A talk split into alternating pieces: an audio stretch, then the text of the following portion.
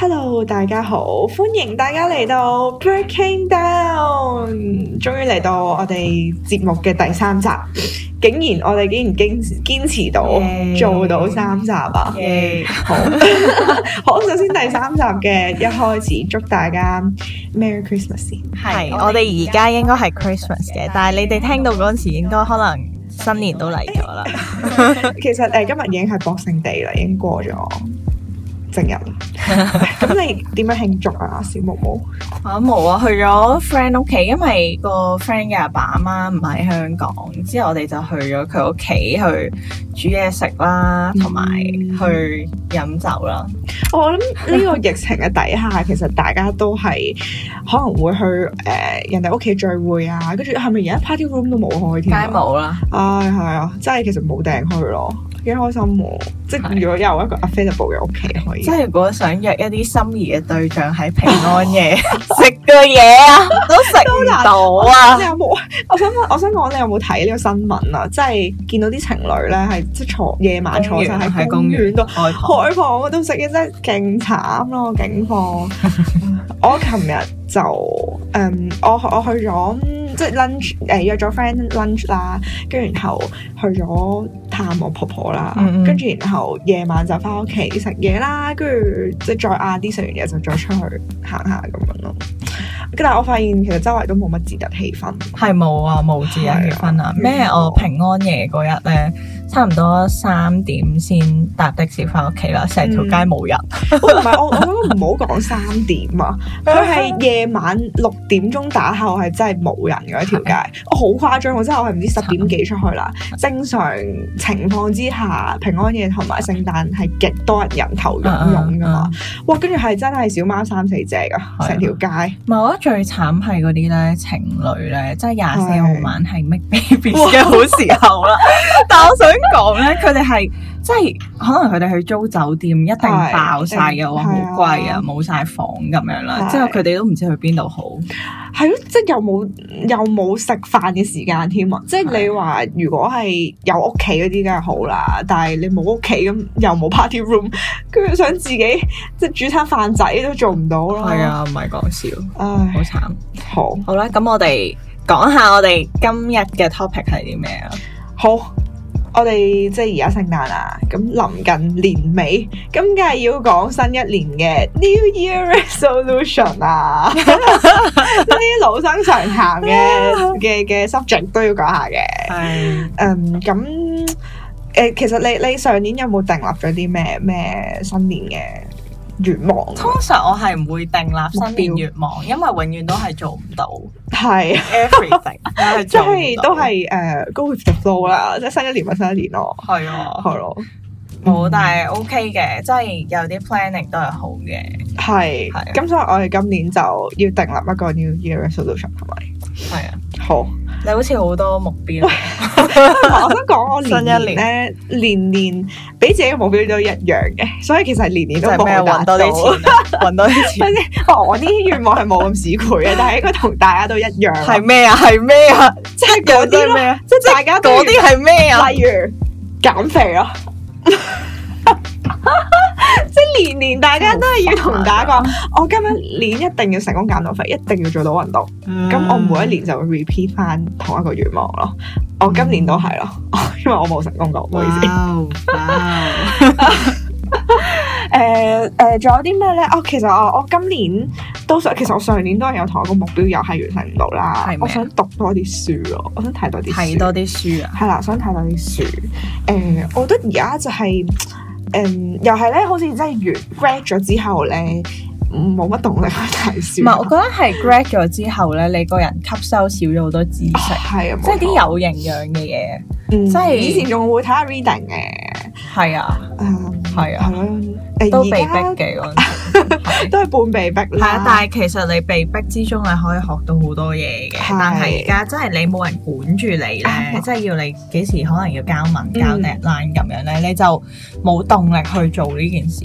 而家嘅即係我哋吸收知識嘅資訊都係喺社交平台啦，即係可能睇下 Facebook post 啊，跟住就睇下即係新聞呢啲係嗰類啊資啦訊，唔係知識。唔係，等先嗱，有知識嘅入邊，即係譬如你我哦都嗱，係。先承上次，誒、大家唔知有冇聽上次嘅 podcast 啊？啊，咁我哋我 哋嘅小黃魔係有介紹到呢個哲學嘅節目嘅，係啊係嗱啊係，呢啲咪係嘢咯。廣場冇錯，呢啲咪係知識性咯。 係啊誒，但係我又想講題外話，我琴日見到阿鄧小華，啊真係誒㗎係啊，佢唔誒我我去咗咩牧羊少年嗰個哦 c a 係跟住佢見到嗰度做咩啊？佢講同堂啊佢同一個好高嘅靚仔嚇食飯入咗嚟啊，係哦，啊，唔知咩事啊。已經爆咗人料唔好喎。意思啊，真係唔記得開名添，公眾人 物。笑死我覺得佢講得好好啊，即係又搞笑啦，但係又即係啲嘢講到深入淺出咁咯。嗯係係誒，我哋目題外話標其實我哋嘅目標就係要成為呢類人咯。係喎我哋嘅 podcast 係啊要係，我覺得做女人有啲考做到佢咁都都幾好 喎，真心喎。同埋我咧睇佢上午夜廣場，佢成日着嗰啲改良式嘅旗哦哦袍哦啊，係係係係即係可好能有側真半截嘅，哇好型啊！嗯我勁想着旗袍咯，又要影嗰啲唔係知咩水 沙龍照啊，大佬。 好想着。你頭先講係咩？啊係啦，誒，我想睇多啲書啊。哦我想講，我上年誒啊，唔係，其實唔係上年，誒前嗰排咧第一波疫情嘅時候 work from home 啦嗯，跟住然後咧我就誒喺屋企多咗時間啦，咁所以咧我就去咗上網訂咗啲曬書，跟住原來咧成品嘅網上書店咧，佢係由台好灣平運過嚟嘅，所以極平啦啲書，即係喺你香港誒、成品嘅可能七成七七八。折咁樣咯，好係啊抵好抵。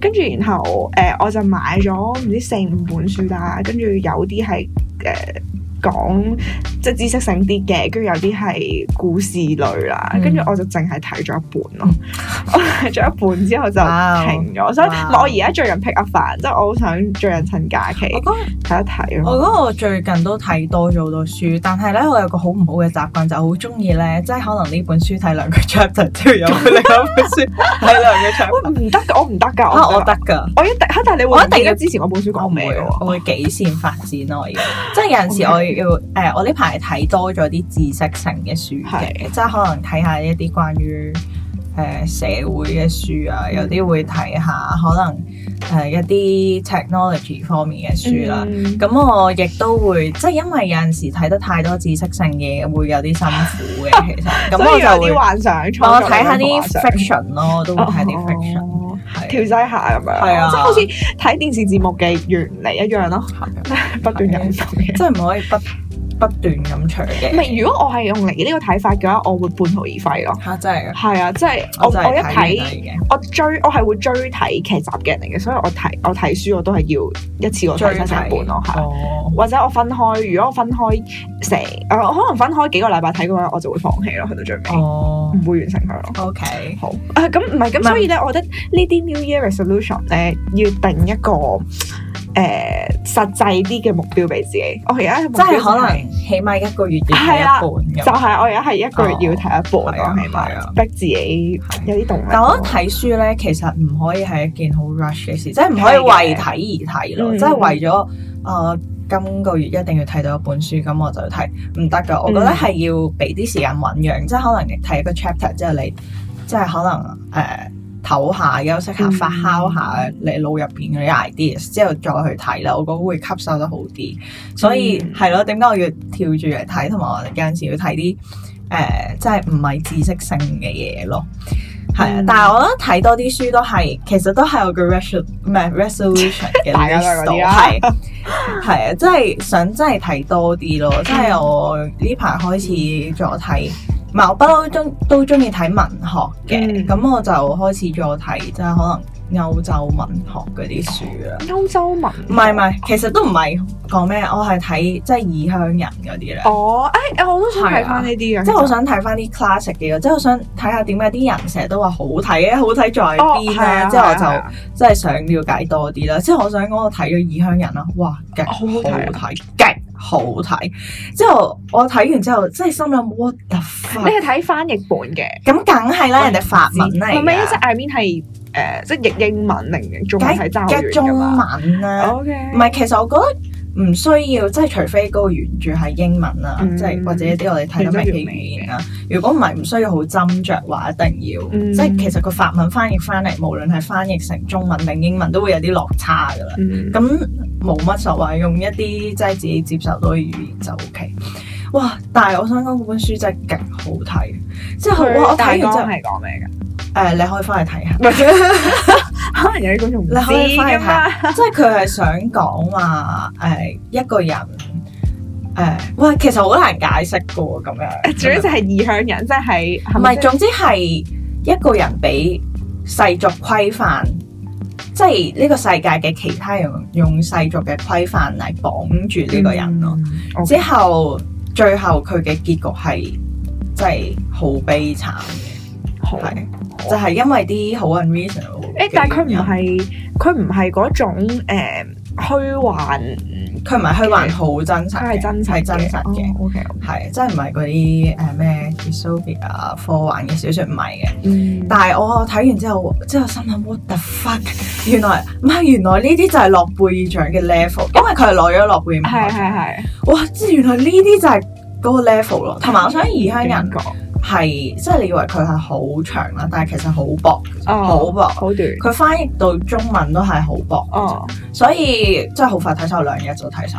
嗯，係啊，所以我真係覺得誒、呃我新一年會想睇多啲關於呢啲 classic 啦，即係唔一定係即係可嗯能嗯英美啊、歐洲嘅 classics 嘅。咁其實我都中意睇，即係可能中國、台灣嘅 classics。嗯，係啊，同埋我覺得要睇多啲書，其實仲有個 point 嘅，就係、你俾一啲時間自己去 slow down 咯。你明唔明係嘅，係嘅，係即嘅，係可能你一日即係成日做嘢就係對住電腦啦，之後咧你翻工放工咧又係撳電話啦喺架車度。嗯即係你成日會接收到好多刺激啊，太多資訊咧，會整到你個人好好緊張啊，嗯好、有 anxiety 咁樣啦。所以我覺得睇書係一個即係令你個 pace，即係你個節奏放慢嘅一個方法。我哦同埋我我覺得中意睇書嘅原因係你唔會俾其他嘢 distract 到咯，即係我如果睇書嘅話，我係會將手機放埋喺我嘅誒、呃房嘅一角啦，即係喺個被下面啦，係即係誒我想講我之前睇書我係有少少為咗想逃避誒、即係即係我呢個想咁同痛苦 嘅我想現同實，外係啊，同外界斷絕聯繫 啦。我就用即係我我我就想投入書入邊。即係如果你正常可能誒睇劇啊，跟住或者呃喺 Netflix 睇戲啊，其實係你會 connect to internet 噶嘛。哦係係啦，係係咁我就中意即係你攞住本書，真係入咗嗰個世界，你喺自己喺一個嘅嗰個環境同自己相處，即係同埋去享受嗰個書入邊嘅世界，嗰、個感受係好嗯好嗯嘅，嗯係啊係咯。咁。咁除咗睇書之外啦，我覺得有另外一啲係即係我好想做嘢。咁睇書係一樣好實質嘅嘢，嗯即係你可能話下年啊，我要睇多啲書，咁可能就有一個好實質嘅目標，就話啊，我一個月要哦可能一本啦，至少咁樣。但係我有另外一個即係冇咁實質嘅目標，但係我覺得好重要就係、就等等。咩啊？我即係就係咩啊？等先，你冇。唔係，我覺得誒、呃我想講埋我嘅實際目標先。我覺得大家觀眾都可能會誒、呃即係 common 嘅一啲 OK，OK 目標先我都講埋，跟住就跳哦去，OK 睇下好冇？你好廢唔啊！係唔係啊，即係我覺得呢啲係大家都係會 定立我見到你個嘅 list 我已經覺得好 common 啊！我嗰啲嗰 係啲其實我 point。覺得要講晒啲 common 嘢 OK 先。誒、 OK 好。第二樣係新一年想學啲新嘅嘢咯。哇！每一啊嗱，其實呢啲係歷 久，唔係歷久必須啊，唔係應該係。咁你快你快脆脆講埋你啲廢話，咁等我講啲有喂唔係深度廢話嚟啲嘅嘢。係啦，我覺得真係要學啲嘢嘅，咁啊但係咧，誒、其實我之前誒、年尾嘅時候咧，都有諗住咩學下做瑜伽啊，跟住然後學下整陶瓷啊嗰啲啦。我每一次咧都係誒、上咗一堂試堂之後就完咗啦。咁你不嬲都係呢啲人嚟我唔係呢啲人你嚟係嘅。呢啲我我人中意試完之後，我揾到真係一樣我最中意嘅，我就會鑽研啦。跟住但係咧，因為而家疫情嘅關係啦。你 yoga studio 嗰啲刪咗啦，刪咗嗰啲陶瓷嗰啲兩個禮單拜全部刪晒，我都係啊啦我都唔知。但係我覺得其實誒、學一樣新嘅嘢唔一定要出去學嘅，我有啲係可以自己喺屋企 pick up 嘅。誒、我想講誒、好有趣嘅就係、啊，我有個朋友就佢因為 work from home 啦，咁佢就誒、會揾啲自己唔識嘅嘢嚟學啦。咁佢最近就學緊書法，誒，其實我都想學喎。係咪啊？係啊，其實書法好禪係嘅。啊係啊係係啊啊係啊，又係係誒入咗自己嘅世界之外，係即係你筆畫，即係你就控制嗰筆畫嘅力度，誒就係個你你嘅世界嘅全部我咯好。中意啊！我好鍾意係啊我係我係想，但我覺得其實書法係要學嘅，要要我想講出先去學嘅。我想講咧，以前細個小學嗰啲咧，哦，嗰咪要學書法啊嘅。我嗰啲即係全部都係斯萬而下，我真係㗎， 我係完全寫唔到啊。啊我寫得好靚，真係係啊，全部都係夾咁樣。 O K，咁啊！我我細個，我細個唔知英文嗰啲 handwriting 嗰啲叫咩 p e 呃 r m a t i o Ca n 唔知咩咩咩， Ca Kelly，唔係唔係唔係啊總之係嗰啲咩 Calligraphy handwriting 嗰啲咧硬筆書法哦英文咧，唔知攞係用咩咗㗎？冠係軍用嗰啲原子筆。原子筆 咯。我細個啲字寫得極點 靚，解你而家有啲咁樣 嘅唔係啊，都好靚。不過我有哦正常我有我自己嘅 style。 ？O K，之後但係係咯，學書法我都幾好，係但係咧出邊有啲貴咯，我覺得。咪所以就自己鑽研咯，即係誒買字帖啊，跟住然後慢慢練咯。因為唔係其其實實係要人教嘅書法。係嗯我覺得 yoga 都唔一定要人哋教，喂唔係，等先先 yoga，我覺得係要教嘅，佢係要、哦要要學識點樣調節你嗰個呼呼吸吸啊、哦啊拉紋啊，即係你嗰、個。哦係啊條係，頸同埋條腰都係係咪直？都其係實要都係自己睇好難嘅，所以都係我覺得瑜伽係要長學嘅。係但係我覺得瑜伽真係幾好，係即係一個啱我嘅運動咯，所以我會即係繼續學落去。喂同埋我覺得係又係咧，即係而家呢啲咁 stressful 嘅環境之下咧，瑜伽係一個好好嘅訓練同埋一個好嘅運動咯。係啊唉係係，喂，咁所以咧，啊又跳到係另一個啦， 即係頭先有講減肥啦，咁就係咧，即係大家要新一年都要恒常地做運動啊。 喂，而家阿小毛毛係鄙視緊我，咪但係其實重要嘅，呢呢啲每一年都要提醒大家。我即真啊係係我喺度諗緊，新年係嘅咪時候揀錯 partner 喂咧？唔搞係一個真係 podcast 唔係講埋呢啲 廢廢咁廢噏哦我講嘢埋先，之後先 bullshit 講你啲深 奧嘅。唔係，但係都真係要做運動。雖然而家 gym 啊，嗰啲係閂晒運動係重要。係，我覺得即係我我之前咧都有嘗試，即係得閒落街跑步嗰啲嘅，但係即係而家係完全頹好廢咯，辛苦啊完！跑全步啊頹廢， 要戴住口罩咯，要戴住口罩咯。唔係要，但係而家誒中意嘅話，可以喺屋企做下 workout 都我 OK 會行嘅。山咯，啊，行山都可以，係啊係啦，就誒、呃可以再提下大家，即係我其實約咗小毛毛琴日去行山嘅，佢放咗飛但我機，太琴攰。日聖誕節，我因為飲放好咗 飛機，抹抹翻抹翻我小氣部先，抹翻抹翻我小氣部。因為我好攰啊！你睇你睇，我呢真係呢個藉口嚟㗎。我我覺得新一年大家千祈唔好俾藉口大家，即即我覺得呃誒，你要成為一個成功嘅人係唔可以俾藉口嘢嘅，做唔到就做唔到。你先多藉口咯，知我係起到身嚟做呢個 podcast 就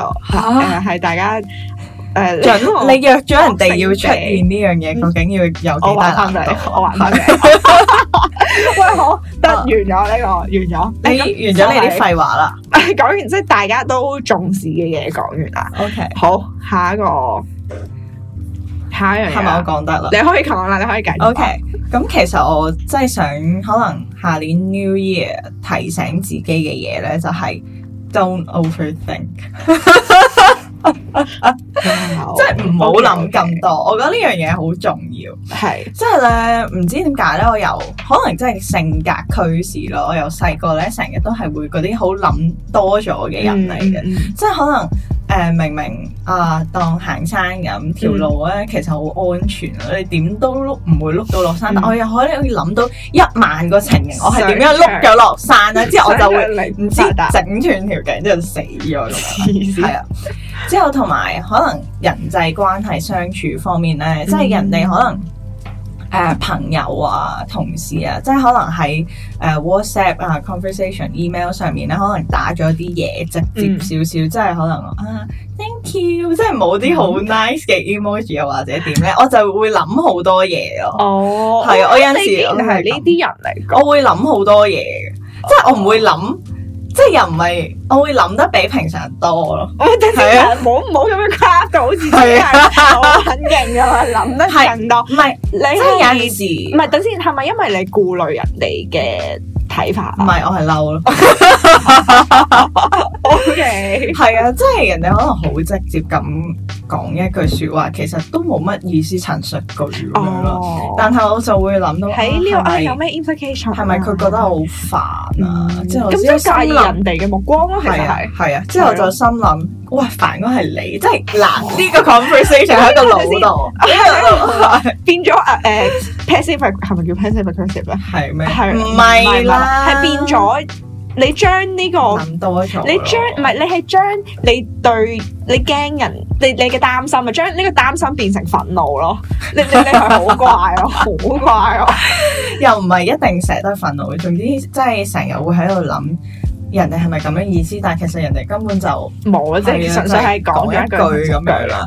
即係啊我就覺得呢啲咁嘅，即係諗得好煩我我，即係我會 realise 到其實自己係諗多咗嘅呢個過程係，但係即係控制唔到咯，好似嗯之後就會好好咁有天少少煩惱係咁。天天性嚟嘅，呢係係，我覺得係個嗯 personality 啊，因咁為點嗯係即係我覺得我自己一個都好明白人哋諗緊啲咩，即係可能即係成班朋友啊，嗯啊之後大家可能兩個 parties 有啲有啲嘢我都好係係好快啲好快 sense 到嘅人，所以可能係因為我係一個都幾 sensitive 嘅人啦，嗯所以就會發生呢件事嘅。所以我二零二一年就想提醒自己， 即係有啲嘢唔需要諗咁多。嗯，即係如果佢真係咁樣諗嘅話，咁佢一定會講到你知為止。明唔明係啊係即係好似如果佢真係嬲嘅話，咁佢佢一定講到你知為止。唔使諗太多啦。之後咧，但係咧，我有陣時真係好 extreme 嘅情況，我真係有陣時諗得多到我瞓唔着咯，喂諗得多到我失眠。咯。其實你係好，你係好介意自己喺人哋嘅眼中係啊點樣喎啊其實都係噶，即係或者係咯，我都我都唔忌諱講話，哦，我係咯，即係因為始終我哋係一個群體社會嘅，咪即即係係成成日日都都唔話好唔好唔好讓啲人知大家 啊，係要賴呢個社你唔好會。賴，我哋呢呢個都係要改嘅嘢， 咩啊？唔好唔好成賴，唔好黐成賴，線，你先係性賴你都咯，成賴，係，啊誒但係真係。係多 over 鳩咗餘嘅，真係 over，唔係係諗 over 多咗嘅，真係完全，即係我就會整到自己即係瞓唔到，即係個腦喐得好快，即係可能熄晒燈啦，但係你仲諗緊嘢嗰陣時，個腦仲會運轉得好快。但你話啊，就係諗翻，即係可能你一日發生咗嘅事，跟住然後人哋講咗啲乜嘢，嗰啲小片段，又唔係你係咪唔係唔係你即係我喺度。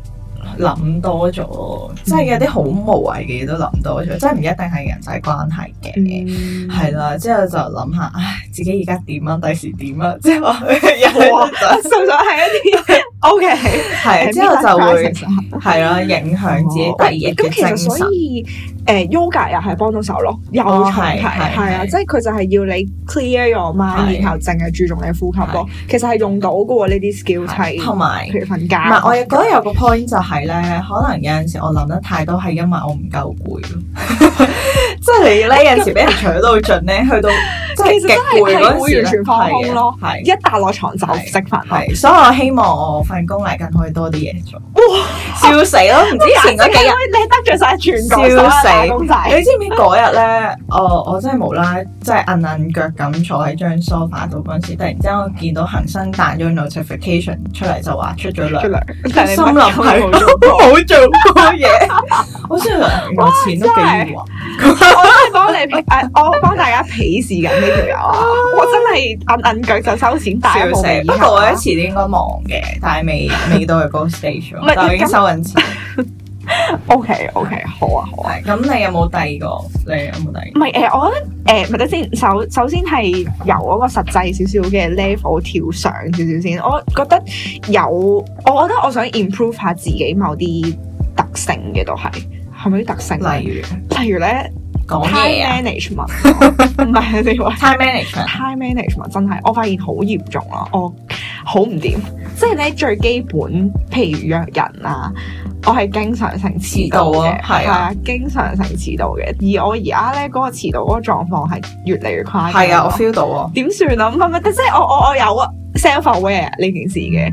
我我有時係成日咧，即係我預嗰啲時間係預到好密啊，即係。係啊，同埋我會預最短 minimum 我可以出街，即係出到街準備好嘅嗰個時間咯。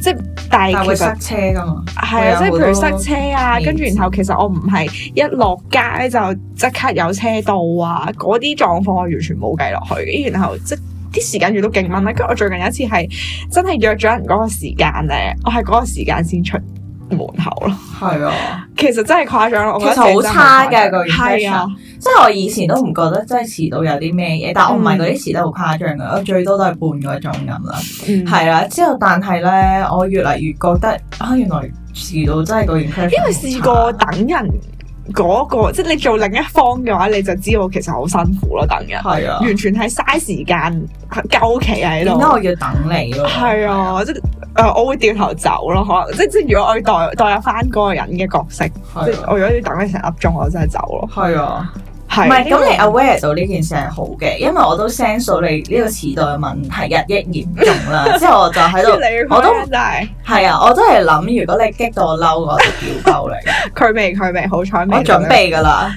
未你今日未先，如果你冇今日先再同我遲到 嘅話，我就屌鳩你。或者似上次等咧，嗱每一次嘅 podcast 咧，我都係有做到嘅。你諗下上一次，但係唔係，但係我喺做晒呢個 podcast 嘅所有嘢啦，剪接係我啦，誒咩誒，即係 book 房係 O K O 我 K 哦啦 O，K，係嘅係 嘅，唔係唔係嗱誒 I G account 我會負責嘅，O K O K，唔需嗯要你嚟嘅嚟嘅。嘅我會負我會負責嘅，誒唔係咁，但係 time management 唔單止係講遲到啦，即係講緊你對日常生活嘅規劃啊，哦係真真係啊，即係唔係而家其實誒、即係譬如翻工咁樣啦，好 Q 多嘢做啦，其實我都有少少，即係可能我唔定立咗個目標俾自己，我有個 schedule 啦，我好多時都係會 overtime 咯，嗯每一個 task 都嚇 overtime 就令到 OT 咯，我有少少係覺得。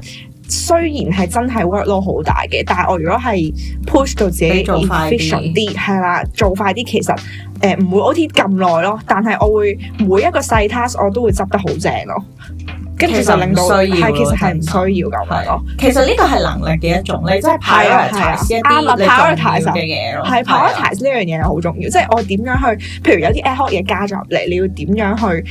分清楚其實你需要做啲乜嘢先，係啊然後你其實可以分配某啲 task 嚇俾啊你一以日前唔嘅係話咁。嘅，唔係我而其實我覺得翻學嘅時候好好多咯。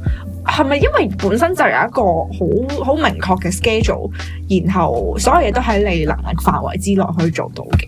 唔係其實你翻學真心你讀 U 嘅時候係好多時間嘅。係啊，係啊，係啊，但係其實都冇好好運用咯，講真。係，我哋有好好運用啊，enjoy 咯哇，enjoy ，enjoy enjoy 青春嗰咯，個意思係即係你有時間嘅話，你就會盡晒咯。譬如你堂與堂之間有少少空檔時間，你可以翻宿嘅，你會翻宿我會瞓瞓覺咯咯。係啊係啊，哇！真係我而家唔諗起係，真但係係大學癲咯真係好唔夠瞓嘅， 我都唔知點解，我都唔知點唔解係。好夠嘅，但係即係其實中間啲時間你可以做啲有意義嘅嘢咯係，但係就冇用到咯。都幾好啊！你 realize 到呢件事，係啊你你快啲檢討下佢。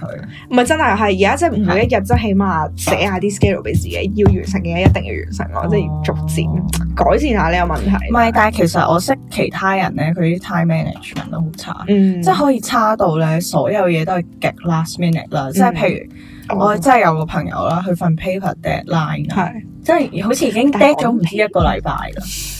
係啊，之後仲未交咁掂啦，咯即咁啊掂係佢佢真係開始急啦。之後咁啱 deadline 嗰陣時咧，佢同佢女朋友咧又唔知炒咗啲咩啦，啊即係本來係小嘢嘅啫。嗯嗯之後但係咧，佢係即係可能個女仔 text 佢啦，佢係嗯冇時間，即係覺得自己冇時間就唔復咯。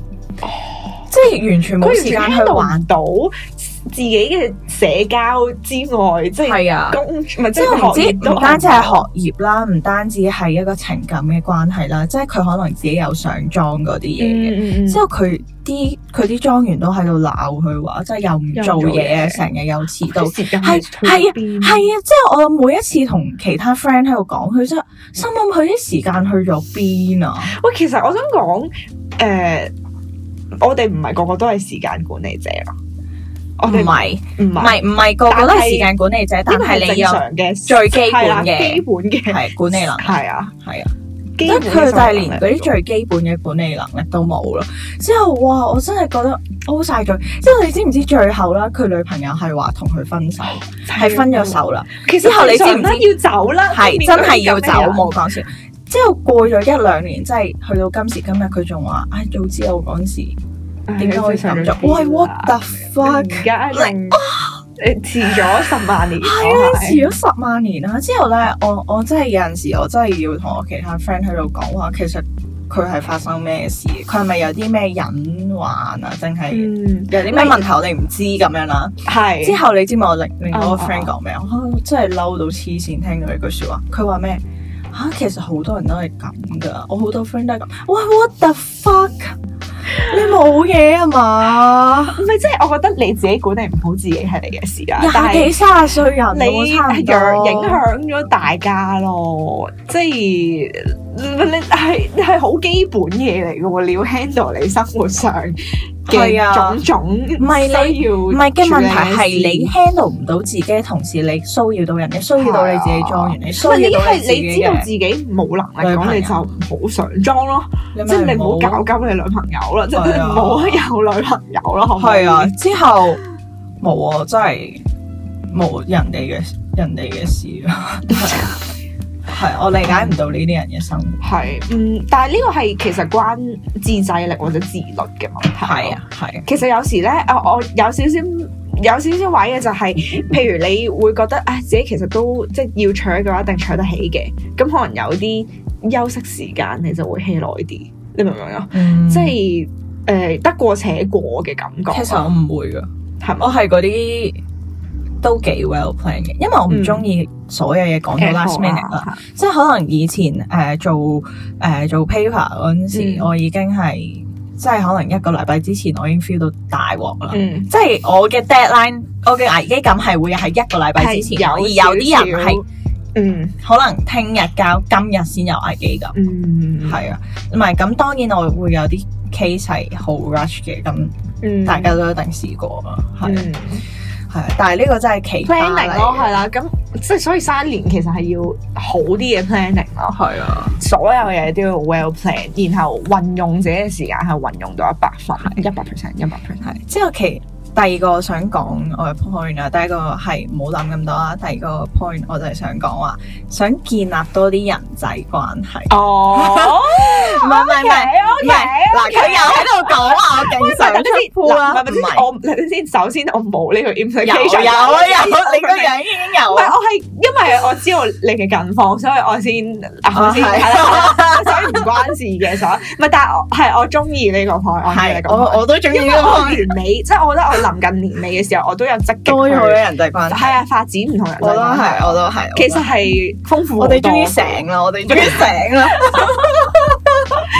即係我唔係我自己啦，即係我唉係唔好意思，即係講咗先。 我覺得我自己咧呢、 個即係以前咧，我覺得有少少係收埋自己嘅。係，即係誒、呃譬如我唔，即係譬如我個 friend 咁樣，佢誒楞誒，佢、可能今日同另一個 friend 食飯，跟住我可能即係話問一唔埋一喂齊齊啊？即咁係我我唔識嘅係啊我另外個以前嘅話，我會拒絕。我都係啊，我都係啊。唔係即係我覺得啊尷尬啦，即係唔識嘅就算係啦啊。但係其實咧，而家大個啲，我會諗即係其實識多個 friend 幾好喎，即係我係啊又會多，即係係我啊生活又又會多一份係啊，誒，即係我可以 share 人哋嘅嘢咯。係啊咁所以我嘅生活又多會樣豐富咗啲咯 information。係啊，係，我覺得我以前係係咯，會抗拒同啲新嘅人接係啊。觸啊，接觸啊唔係，我覺得我係有少少怕人嘅，因為哦我驚啊，你知啊，啲人有啲好奇怪噶嘛，唔因 係為我唔想識係啲嘅，係奇怪嘅。嘅人但係其實啦你唔識，你係唔會知佢奇唔奇怪係啊嘅喎。同埋最多即係嗰陣時覺得啊食一餐飯都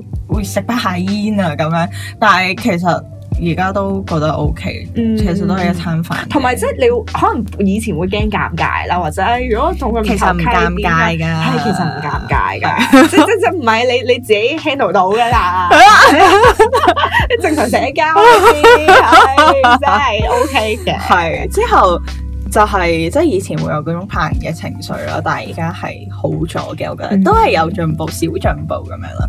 同埋咧，我好中意嗰種咧，好似識唔同嘅人啦，即係因為佢哋可能有唔同嘅生活啦、嗯唔同嘅係 background 啦、誒做嘅嘢係唔同啦，嗯即係可能平時係啊 hobbies 唔同啦，佢會令到你有新嘅刺激。誒，我覺得唔止係刺激，係你對世界有新嘅係感係受係或者睇法咯。係係啊，真係真係即呢個真嘅係。誒嗰啲叫咩？多啲 stimulus。啊我覺得就算嗰個人係戇鳩 嘅，你你你都可以用一個戇鳩嘅角度去睇睇 睇你身邊嘅事物咯。即係你會俾人有哦，原來呢個世界有啲咁戇鳩嘅人嘅，啊即係呢個都係一個好嘅，係一個好嘢嚟嘅。係啊。喂，咁你有冇 actively 而家 plan 緊會點樣做想識先？到呢人啲冇啊，就係話即係冇啊，即係同大家一齊去做下啲戶外活動露營咯。有啦，我之前帶咗阿小毛毛，啊，其係實啊都，係啊好開心喎！其實嗰時其真實係佢好哋開心先啊。純粹就係、誒。其實我都係 friend，誒，所以就係 Friend 搭 connection friend，嘅係嘅重要咯。就係我有個 friend 嘅男朋友，即係去開露營或者戶外活動嗰啲嘅。咁然後咧，佢嗰班 friend 咧就係誒好 welcome，即係所有新朋友 join 嘅。佢係啊中意同啲新嘅人係啊每次有唔同 combination 去誒露營啊或者行山啊咁樣啦。咁然後我就即係 join 咗一次之後咧，我就覺得真係唔錯，即係我真鼓起係好勇氣 join 好咗玩一次之後咧。係係真係覺得啊，其實原來識啲唔錯新嘅人或者係誒、呃不斷 build up 啲新嘅 connection 係幾好嘅喎，因為你 through 呢啲 connection 你又會去見識到新嘅嘢，即係係啊譬如我平時即係我我我我係小路人嗰啲人啦，咁、嗯但係跟完佢哋之後，我會覺得哇，即係我會開拓覺得咗新佢世係啊跟界。住我就然後佢因為佢哋 welcome 好多新朋友啦，跟住然後誒阿、小毛毛咧最近又誒中意咗露營喎，咁所以係咧就又帶咗佢去誒呃嗰、班 friend 嗰度一齊玩啦，啊跟真住係係真係好開心啊！真係過咗好開心嘅兩日一夜咯，識到啲好好嘅人啊！哦係啊，之後原來我都係即係啱啱先 realise，原來即係人際關係係可以俾到啲咁樣嘅滿足嗯感。係係，但係誒、呃，雖然 handle 嗰方面 handling 係要小心處理嘅，但係係，小心處唔係應該大膽發展，小心處理。哇！ 啊勁少啲政府嗰個 講緊咩？其廣告標語實講緊咩？係真係講人際關係，人際關係係小心處小心理。處理嘅要 be 係啦 safe，be Be safe，be safe OK OK， OK 好，係啦，就係所以我覺得呢個係呃誒我下年會想做嘅嘢啦，嗯係啦，其中一樣誒、我有另一個想改善嘅，哇，好 personal 啦啲嘢，但係可能係啦，我都唔知。但誒，我覺得僆人大咗咧，我嗰個記憶力係差好差，我都係，係好差。係例如啦，誒、我而家所有嘢我都要用紙筆記低咯。我都係我唔啊知係因為我都我係㗎腦太多嘢，我即係 occupy 咗太誒誒係係太多其他嘢定點樣啦。誒、譬如我開會嗰啲誒開會有另計嘅，開會嗰啲嘢會 mark mark mark 到好細緻啊，所以我唔會唔記得啦。但係譬如日常生活嘅嘢，誒、好簡單，我我不嬲咧。譬如睇完一套戲之後咧，我係可以過兩個禮拜之後，我完全唔記得嗰套戲講咩嘅。真係係㗎，啊完全完全啊！所以咧，其實咧，誒、譬好差如我要講，喎，真係啊，即係譬如我要講翻誒誒，我睇過一本書入邊個內容，我可能會記得個大綱，但我可能完全唔記得個 character 叫咩名啊，或者嗰個人佢經歷咗啲咩先達到呢個結局係啊，真係啊，係啊，跟住我覺得係真係有少少誇張咯，哇，係咪係。太多嘢啊？做嘢但係其實咧，正常我覺得你體驗完一樣嘢，你 suppose 都會記住嗰樣哦係嘢咯啊係啊。但係係啊即係我係連呢啲我都記唔到咯。跟住誒，譬如有啲細嘅嘢啦，跟住可能誒、呃上個禮拜可能同誒、我個 friend 講咗某啲嘢嘅，講起咗某啲事件嘅細節咁樣，我我又係可以一個禮拜之後完全唔記得咗件唔事。係，但係我覺得呢樣嘢我都有出現啊，即係我成日會同我 friend 講同一樣嘢。係係啊，唔之記得後咗自己即講過係一係話我同邊個咧去咗邊度啦，之後係，我 friend 就話嗰個人就係我啦，我真係咁 樣，係啊，我真係咁喎，即係你覺得太多人渣，太混亂啦，好混亂咯，好混亂啦。係唉同埋可能我個 friend 會話佢中意啊呢排中意咗做啲咩啊，之後我我會如果嗰兩個人個形象好似 我會 mix up 咗，其實你我會好 mix 差 up 咗喎啦，之後我會有陣時我咧見到啲 friend 我會好驚啦，因為講錯嘢咯，唔係啊， 好似即係俾佢 show 到好似我冇認真聽佢講嘢咁樣。哦，但係其實係純粹 mix up 咗幾件事啫。我係 mix up 你咗，係 mix up 喎，你唔係唔記得嘅，你係 mix up 咯。係啊，嗯唔記得加 mix up 咯，嗯，唔知咩事，呢個我真係唔知點搞喎。係啊，嗯，mark 低啲嘢咯。唔係，我而家諗有方法就係，可能我誒、呃做完每一件事或者係。誒、譬如睇一睇完一套戲，我我想寫翻少少感想或者點樣咯，我會想 mark 翻嗰樣嘢其嘅實你重唔點。記得係咪因為套戲唔夠好唔睇？係，真係唔係。 啊，唔係，我係有時咧，我係會記得呢套戲，即係可能講講起某套戲啦，我會同人講話啊，呢套戲好好睇，我嗰時睇到喊，但係我唔記得入邊嘅內容 係乜。即係你明唔明？其實咧係好，即係可能啊係咯，都都對於我嘅社交係會有啲障礙咯。 即係如果我講到係呢樣嘢，但係我講唔到實際內容咯。但係係啊，我我會記得個感受， 但係我唔會記得個內容咯。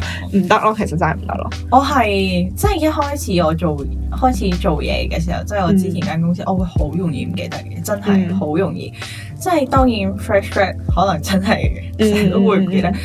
但係另一個 point 就係、哇！我可以即係譬如我 supervisor 同我講一樣嘢，嗯轉個頭唔記得咗，係我明嘅，轉個頭唔記得我咗明，。絕對唔明。係，可能係因為嗰陣時我份工極多 ad hoc 嘢啦，嗯之後又係啲好難啃嘅嘢，之後我就 shut down 咗自己。嗯嗯嗯係，但係即係自從嗰陣時開始我，即係可能誒、聽老細講嘢啊，又或者唔止係聽客講嘢嘅話，我都會攞本簿仔一定要買。 pen and paper 係我嘅好朋友。嗯啱啊啱啊。係、我亦都即係誠意邀請所有 fresh grad，你唔好以為你自己記得，你真係唔記得，真係唔你記得。真係唔會記得。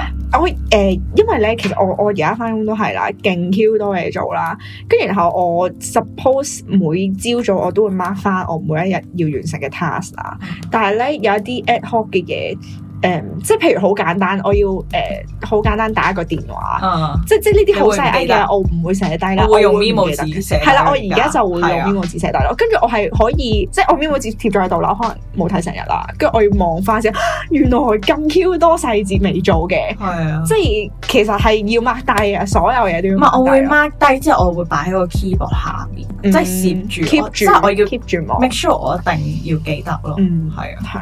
即係要用呢啲小方法。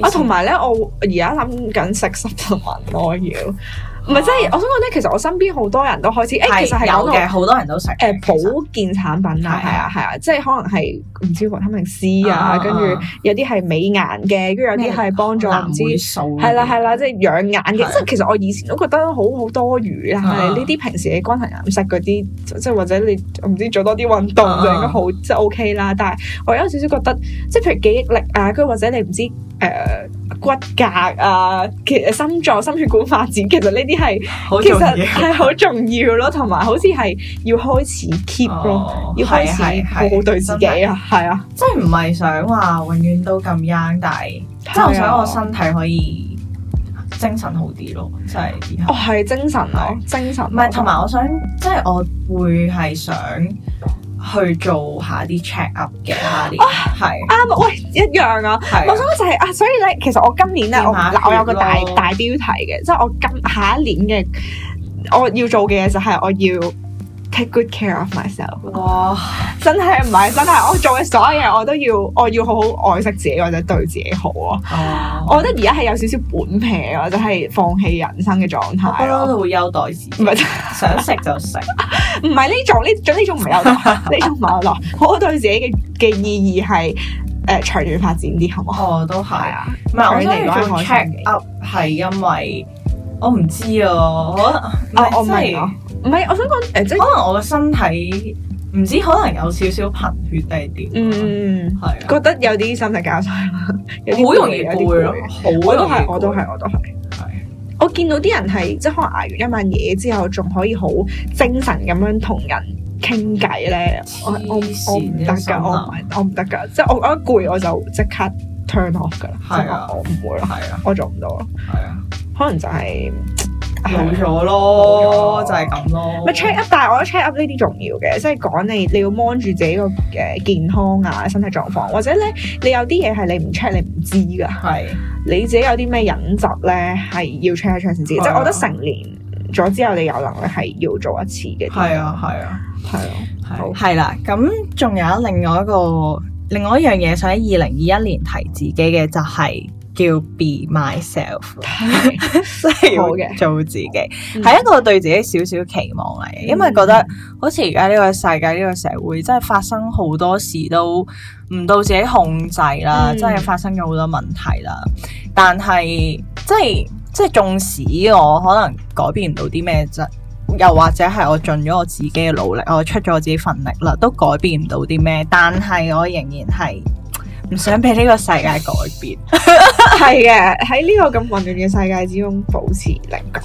係啊，即係要做一啲即係自己相信嘅嘢咯。嗯，係我反而係咧覺得，嗯，即係而家接收嘅資訊好單一咯，嗯即係大家都係用嗰啲 channel 去去吸收資訊啊，嗯或者大家都有同樣嘅感受咯。對於某啲嘢有同一嘅感受，或者同同一個誒、呃同一個評論啊，同一個嘅想法啊。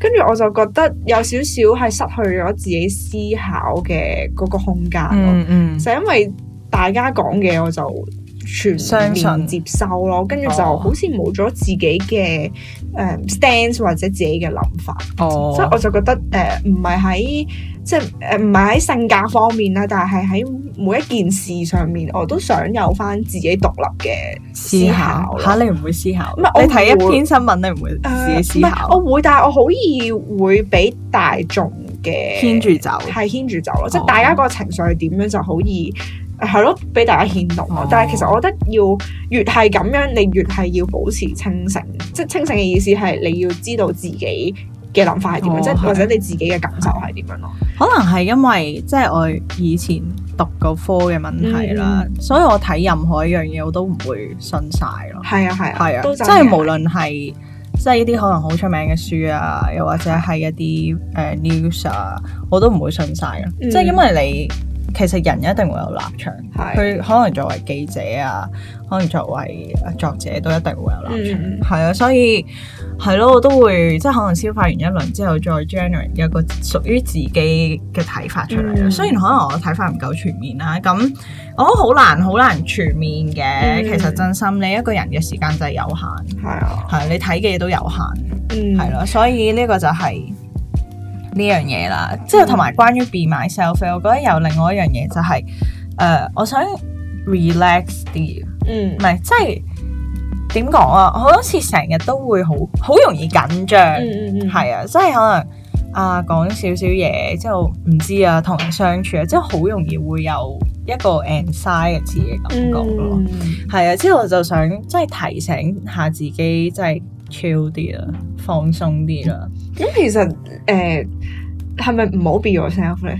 點解？因為 你嘅本性就係易緊張易。緊張系。啊，所以你係要改變，嗯誒，be a better me 咯，係。係，係都係嘅，舒服啲咯，哦即係令到自己，即係提醒下自己，唔使成日咁聽嗯嘅，係同埋冇啊，希望下年可以係咯，都多啲開心嘅嘢咯，係啊嗯，，笑多係啲，咪？我覺得係又係喺即係延續翻一開頭講嘅，就係喺呢個咁混亂嘅大環境之中，即係誒，即係可能大家有隔離感啊，跟住或者又少咗同人出街啊，少咗機會去同人食飯咁樣，即係喺呢啲咁咁誒同平時唔同嘅嘅嘅嘅日子之中，其實我覺得係可以利用下呢啲時間去完成自己嘅目標嘅。嗯嗯，即係係咯，係譬如而家 work from home 啊或者係即係夜晚冇得出街食飯咁樣，其實係多咗同自己自處嘅時間嗯啊嗯嘛。嗯。其實呢啲嘢可以利用嘅。同埋我有另外一個即係啊呢、個實質啲嘅即係願望啦，就係、想多啲被動嘅收入，嗯，係。誒，讚讚呢個好重要。其實咧，因為我真係因為呢排好多人失業啊，真係經濟好差咁啦。之後我哋又上網睇啲可能訪問片段啊，呢樣嗰樣咧，佢哋都係話，即係冇咗份工就冇咗入所有收入係啊，你明唔明啊？嗯，係，所以其實可能喺呢一個世呢、個世代啦，你仲係將你工作作為你唯一嘅收入來源，其實呢樣嘢係好危險嘅。嗯係啊，係咪？係啊，所以我就想即係可能啊，開始研究多啲方法，做一啲啊穩定啲嘅被動收入啦，即係唔係高風險嘅，係投資投係啦資。第一樣嘢即係可能最多人講嘅投資啦，咁、嗯我覺得係真係有必要係嘅，啊，係啊真心。嗯係，因為其實我誒、即係由我失業開始啦，我都一直有誒、學下投資啦。即係嗯我唔係話買啲好高風險嘅嘢啊，嗯但係我真係諗下自己個試咗先啦 plan 係點。啊其實投資咧係可以學到好多嘢，嗯真係。即係我投資咗呢幾個月之後，心諗哇，原來我嘅性格係咁嘅。哦，竟然會係即即係係你係你嘅性格誒、可以反映到喺你投資嘅手法方面。即係譬如衝動嘅話就係係係咯哦我一可能開不斷始投入就係、啊好衝動啊，嗯之後原來發覺啊，其實啲嘢唔使急嘅，嗯係啊。之後就係投資，我學到好多嘢，即係可以風險管理啊，即係同埋你投資。誒、你會睇可能啊，你買美嗯會股，睇多啲新聞你會買嗯嗯睇佢新聞啊嘛，嗯你會睇下嗰間公司啊，或者嗰個 field 嘅而家可能啊研發緊啲咩啊，掘緊啲咩啊，嗯係、啊，佢哋嘅 supply and demand 而家點啊，咁而家可能嗰啲 market 嘅人嘅心態係點啊，嗯嗯嗯其實你學到好多嘢嘅。嗯係，所以呢樣就係、誒、即係投資當然係想即係多啲收入啦，嗯但係其實除咗之外，其實都係個學問嚟嘅，都係一個係訓練咯。係啊，所以係真係唔錯嘅，即係投資啦。咁除咗投資增加被動收入之外，即係我亦都會想自己搞啲小嘅生意咯。嗯，嗯係啊，嗯即係我成日覺得學做生意係一個對人好全面嘅 training 嚟嘅。即係唔單止可能你呢個年代做生意啦，你唔單止係要誒淨係識啊入貨嗯啊嗯買貨，但係你亦都要處理好多可能物流嘅嘢啊嗯嗯嗯，customer service 啊，做好多可能誒 design 啊，嗯即係要整佢靚靚一仔腳仔踢嘅嘢。啦，係啊，promotion 嘅嘢，啊咁我亦都覺得係誒對一個人嚟講一個好好嘅訓練嚟嘅。嗯，係啦，所以就係啦，希望可以揾多啲咯。嗯，嗯，我都覺得即係我新一年想整翻啲新，我想開始一啲新嘅 project 啊，即係俾自己嘅 project 啊。誒、其實咧，我之前咧。誒、我覺得誒、我我自己有好多興趣嘅，但係我好多咧都有少少半途而廢咁樣啦，即係成日都半途而等陣廢先嘅喎。唔係成日嘅，即係唔誒，即係譬如有一排好中意影相嘅，跟住但係誒影咗可能一年之後就覺得啊厭啦，咁就轉另一個興趣咁樣啦。咁誒、呃我之前咧都有，其實我之前開咗個 IG account 嘅，跟住我 IG account 係畫畫嘅。跟住咧， 其實我係 po 咗，誒、我嗰陣時俾自己個目標咧係誒，可能一個禮拜都 po 三四次咁樣啦，隔日啦。哇！誒唔係，我係堅持咗兩個禮拜嘅，跟住然後我儲咗啲 follow 眼嘅。我嗰陣時係堅持咧，就係唔想俾誒啲 friend 知啦，我唔會 share 俾啲啊啊 friend like 嘅，我就想自己儲，即係可能靠 hashtag 啊或者點樣啦。誒、我係儲到一班 followers 嘅，但係我去到中間覺得有啲攰啦，即係我我我我覺得佢有啲煩啦，跟住就冇再經營落去咯。跟住我覺得哦其實唔係，我想開始一樣嘢係誒。我我唔會放棄嘅，即係 keep 住可以 update 嘅。可能係一啲就算係 low maintenance 嘅嘢，我都想開始咗先咯。其實放唔放棄係取決於你自己個人 咯。但係我想講咧，係做一啲呢啲所謂叫自媒體啦，係啊啊，即係可能我哋而家 podcast 啊，你係啊拍係片啊啊，誒你誒 maintain IG 呢啲都叫自媒體啦，係第一樣嘢，第一樣嘢最最最最最重要嘅係自律咯，嗯，係呢樣真係好重都要，真係真係好冇重人要，監住你做啊，因係為係啲嘢自發嘅，係。但係你要跟翻自己 schedule 但咯。我每一次咧，即係睇到啲人真係，哦、可能即係成日話啊，好辛苦啊，自律唔到啊，嗯之後我心諗，其實你咁大個人啊， 即係你做你做一樣嘢，係咪真係所有人要喂到埋你個口邊，你先識食咧？哦係啊，即係哇！你咁大個啦，你冇咁啦， 即係你你想去攞到收穫，即係可能你想有人欣賞到你啲嘢，想睇到你啲嘢，但係你又唔願意去付出喎，嗯咁係咁付出，冇啦你嘅付出係要持續咯，係啊即係要持唔係單一續，咯，唔係啊同埋單一唔咯可以，我覺得做自媒體呢樣嘢，因為即係。姐姐都有個 少少嘅 YouTube channel，係即係令我發覺嘅一樣嘢就係、你係唔可以咁容易泄氣嘅。嗯即係你知 YouTube，即係因為我嗰啲人全部都係 organic 嚟嘅，嗯我冇喺自己 friend，即係冇喺自己誒、呃 social media 度 promote 過啦。其有實時即係我有 share 俾啲 friend 嘅，但係好正常嘅，係係但係冇落過 ad 啊定係點嘅，嗯即係所有嘢都係自己一手一腳搞出嚟啦。嗯咁、其實我覺得應該係落 ad 嘅，但係其實唉，我唔得閒搞呢啲嘢住。嗯係 之後，即係令到我有個感悟就係、即係人真係好容易泄氣，嗯即係可能我拍一條片，誒、嗰、個 performance 係冇其他片咁好啦，嗯之後我就會，唉，我個心都會諗， 唉，拍嚟做咩啊？冇人睇哦係嘅，啊係啊，嗯係之後冇人想睇根本，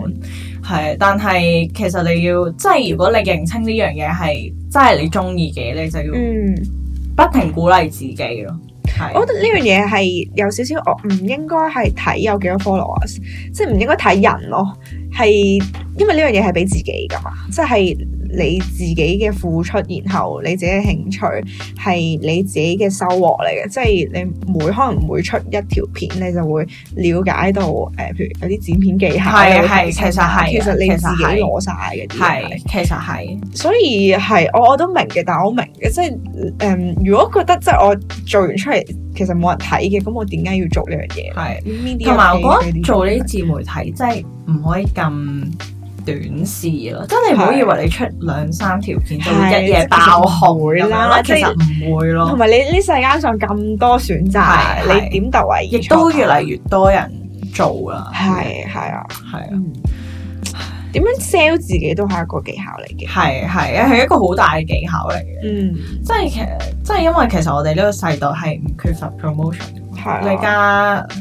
簡直係唔知幾百蚊就可以落個 a 係啊係 d 啊，但係係你點樣要去做資訊爆炸，就 one 咯，嗯啱，即係人哋可以睇到你，而且人哋係 keep 住去即係可能睇你啲片係好難嘅。嗯即係我聽過一個 YouTube 嘅 theory 就係佢話其實啊你可能睇一條片你覺得幾好睇，但係你唔會即刻 follow 嗰個人。嗯嗯，你係要睇幾條嗰個人嘅片，你都覺得、嗯啊，都係咁好都係 OK 睇，喎好我先會撳個 follow 誒 subscribe 嗯嘅 button，係、所以其實係好難，係嗯，唔錯，誒咁都犀利嘅，即係你個 YouTube channel 都過一百啦，過一百嘅 follow，係過二百啦，哇！哇！成功成功成功在望，係其實都成功緊，係係啊嗯真係咁。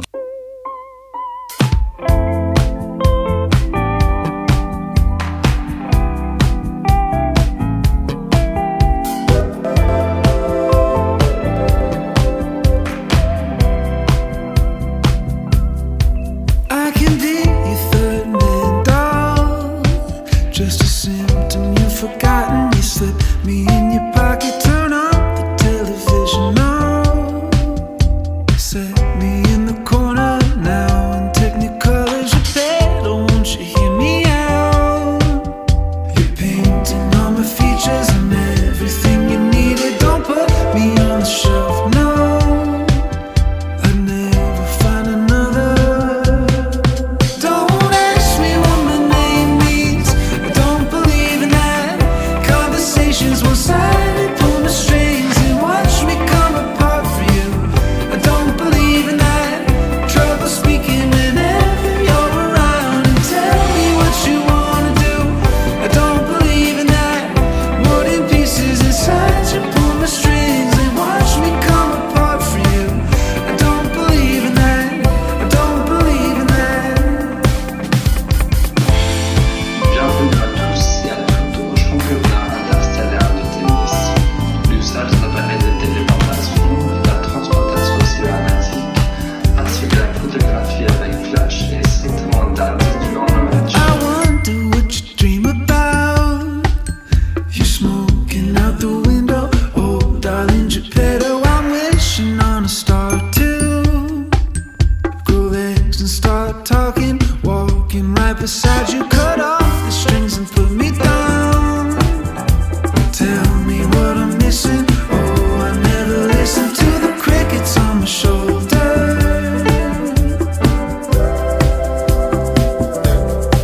Don't ask me what my name means. I don't believe in that. Conversations will silently pull my strings and watch me come apart for you.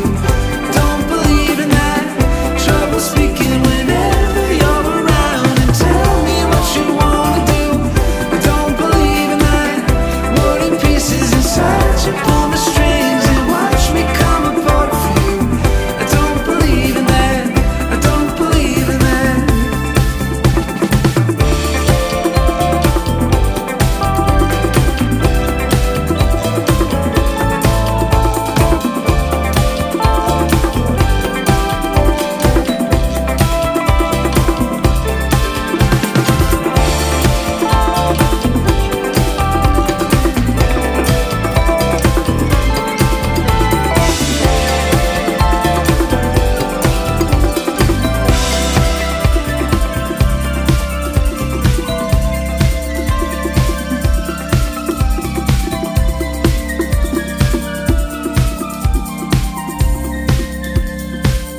part de tous vos amis du CIT, merci et bienvenue.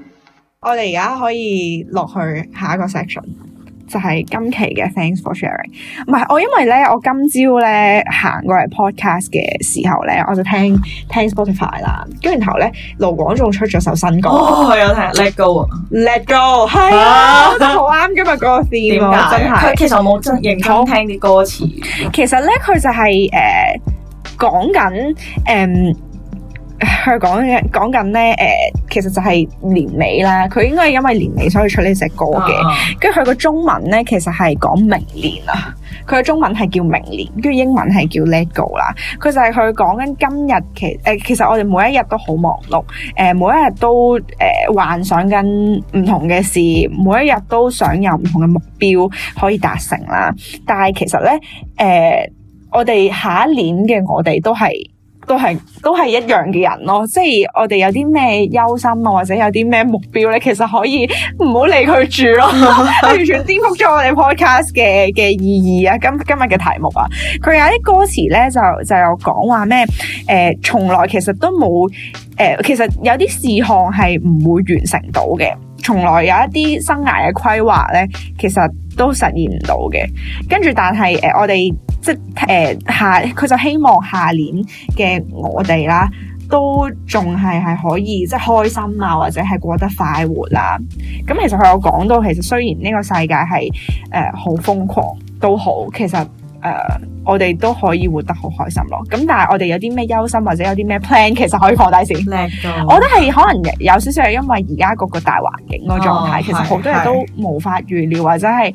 我解決好唔唔到啊，係係唔即係就算 plan 咗好多嘢，即係譬如咧，有好多人可能 plan 咗今年去誒、呃出去出國留學咁樣。啊其實呢啲 plan 你就算 plan 好咗，你你唔知你嗰陣時到時嗰個時間點係發生啲咩事咯。其實誒、呃所以其實 plan 唔係，我覺得我我自己覺得其實 plan 你可以照 plan 嘅，但係嗯嗯，就算唔可以 stick with the plan，你都可以 go with the flow 咯。真係，好真係可以 let 啊 go，就係可以 let go 咯。哇，好心係痛。啊。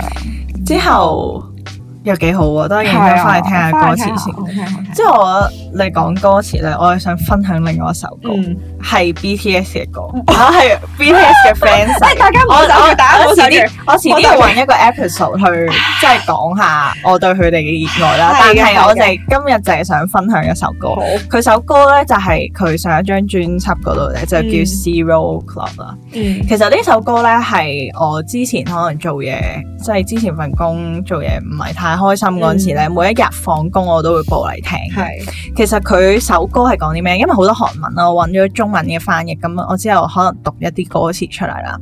佢就係想講話啊，今日可能過得唔順心啊，即係做嘢又做得唔係好好啊，又俾人鬧啊。嗯又或者自己做唔到自己嘅誒、期望啦嗯嗯嗯，達唔到自己嘅期望，之後佢就話吓咁誒，聽日聽日唔知會唔會有啲唔一樣嘅事發生咧？嗯嗯之後佢話唔唔一定會有啲唔一樣嘅事發生噶，嗯但係其實至少今日已經完咗咯，嗯係，啊，即係喺 zero clock 嘅時候就又係 let go 啦，嗯係，，既然今日已經完咗，係啦係啦，係，既然今日已經完咗，就 let go 啦，係咯，咁就係咯，即係就算冇一件信心嘅事，但係成件事已經係過咗去，即即係今日已經過咗去。我哦其實你嗯係唔一定要 look forward 嗯 to tomorrow，但係今日過咗去，咁就係就睇一啖完咗氣咯。其實誒聽落會有少少 passive 嘅，係，聽聽但落係有其少實少係好 cheer，up，唔係即係其實 major 嘅歌。其其實係好重要咯。你係要啊點樣放低你誒，即係自己期望值。誒同期望值執唔着嘅嘢啊相符嘅嘢，係啦係啦，嗯唔好執着咯。係啊，誒、不如真係對自己好啲，即係對自己都 Let 寬容 go 啲啦就 let go 啦。係啊，係啊。咁之後我哋都好似即係想影射翻可能今年發生嘅嘢啦，嗯即係可能你今年覺得自己啊做得唔夠好啊，點解人哋可以做到咁，你做唔到咁嘅咧？嗯即係。誒點解啊？你可能做咗好多嘢，或者一樣嘢做咗好多嘢，點解徒勞無功嘅咧？嗯，係啊、咁你問十萬個為什麼都唔會有人解答到你。